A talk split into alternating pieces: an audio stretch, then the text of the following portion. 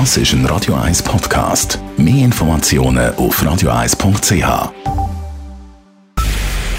Es ist 9 Uhr. Radio 1, der Tag in 3 Minuten. Mit dem Alles Kral. Trotz der leichten Entspannung bei den Fallzahlen ist für die Gesundheitsexperten des Bundes die vierte Corona-Welle in der Schweiz noch nicht vorbei. Die Zahl der neuen Fälle ist im Sieben-Tage-Schnitt um 30 Prozent tiefer als vor einer Woche. Und auch bei den Spitaleintritten und der Belegung der Intensivstationen gibt es einen leichten Rückgang. Mit Blick auf die kommende kältere Jahreszeit aber sei mit einem erneuten Anstieg der Zahlen zu rechnen, warnte heute Patrick Mattis vom BAG vor den Medien. Die Frage sei nur, wann dies geschehe. Wir haben jetzt wieder Maßnahmen eingeführt, die eigentlich die gegenteiligen Effekt haben sollten, dass es schnell gehen kann, dass immer noch genügend Personen rasch angesteckt werden können. Ich glaube, das haben die letzten Wochen gezeigt und das ist einfach auch das Damoklesschwert, das da hängt. Die Impfquote in der Schweiz steige zwar, für eine spürbare Entspannung in den Spitälern sei sie aber immer noch zu tief. In der Schweiz soll nochmals über ein bedingungsloses Grundeinkommen abgestimmt werden. Der Verein Grundeinkommen Schweiz lancierte heute eine zweite Initiative, damit das Grundeinkommen vor dem Hintergrund der Corona- und der Klimakrise nochmals vors Volk kommt. Die erste Initiative scheiterte vor fünf Jahren an der Urne deutlich.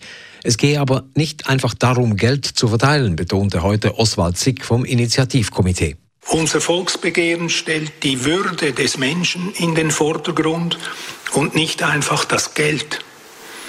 Alle haben den Anspruch auf ein gutes Leben. Profitieren sollen unter anderem Armutsbetroffene, die sich vor dem Gang auf das Sozialamt schämen oder Menschen, die unentlöhnte Freiwilligenarbeit leisten. Die konkrete Höhe des Grundeinkommens müsste bei einem Jahr das Parlament noch bestimmen. Einkaufen jenseits der Schweizer Grenze soll weniger attraktiv sein. So soll die heute geltende Freigrenze von 300 Franken bei der Mehrwertsteuer deutlich gesenkt oder ganz abgeschafft werden. Nach dem Nationalrat hat heute auch der Ständerat diesem Ansinnen zugestimmt. Der Bundesrat muss nun gegen seinen Willen eine Vorlage ausarbeiten.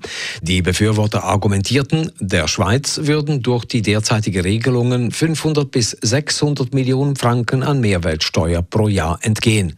Finanz Finanzminister Uri Maurer warnte vergeblich, dass eine Kontrolle an den Grenzen faktisch unmöglich und die neue Regelung darum nicht umsetzbar sei.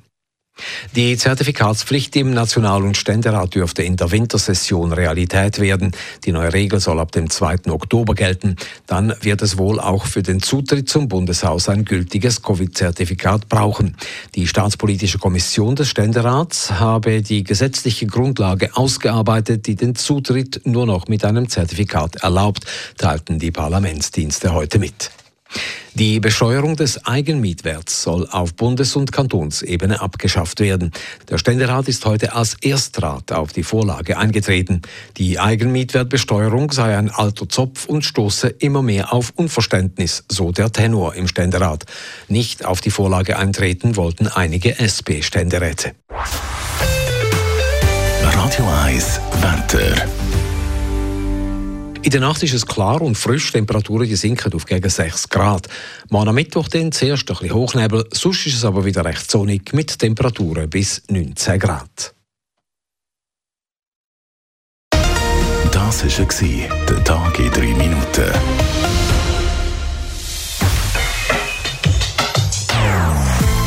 Non-Stop-Musik auf Radio 1.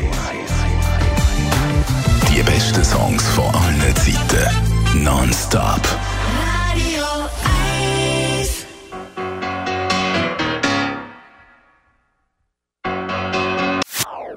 Das ist ein Radio 1 Podcast. Mehr Informationen auf radio1.ch.